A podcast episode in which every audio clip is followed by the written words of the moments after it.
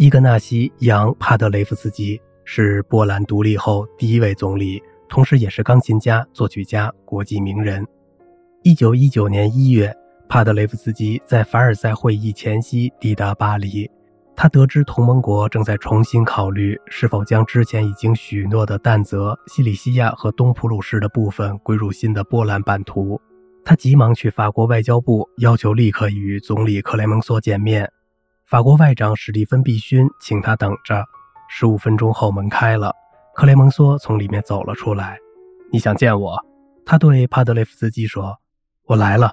您是一位著名的钢琴家的堂兄弟吗？”“我就是著名的钢琴家。”帕德雷夫斯基回答。克雷蒙梭带着一脸嘲笑的惊奇，遗憾地摇摇头。而您，一位明星艺术家，居然当了总理，多么落魄呀！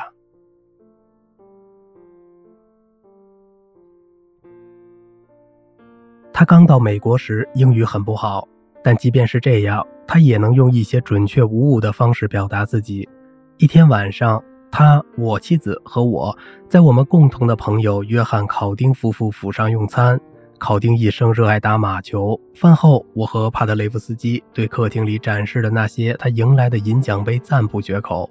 我说：“你看，你和约翰的区别在于他打马球、polo，而你弹独奏拿奖，根本不似那区别。”带着波兰口音的帕德雷夫斯基立刻反驳道：“我是个弹独奏的波兰可怜虫。”而约翰是个打马球的可爱人。安东·鲁宾斯坦动身去欧洲前不久，写了许多洋基歌的变奏曲。他和我见面时告诉了我这件事，还加了一句：“我把你的名字放在了扉页上，稿子现在已经在出版社了。”第二年，帕德雷夫斯基来了，欢迎晚宴时，我坐在他旁边。谈话中，他忽然说：“梅森先生。”我刚为杨基哥写了一首幻想曲，而且是提献给您的。他看着我，发现我脸上有一种好奇的表情，虽然我并没有意识到。于是说：“您不喜欢？”我立刻说：“哦哦，我很喜欢。我认为提献给我是一种莫大的荣幸。”我看出来您不喜欢，他说：“这这这，我只好说，鲁宾斯坦已经写了一部洋基歌送给我，您又写了一首给我，我只是好奇这巧合罢了，没有别的意思。”请让我解释一下，洋基哥在美国并不像天佑女王在英国、天佑舞皇在奥地利、马赛曲在法国那样的地位。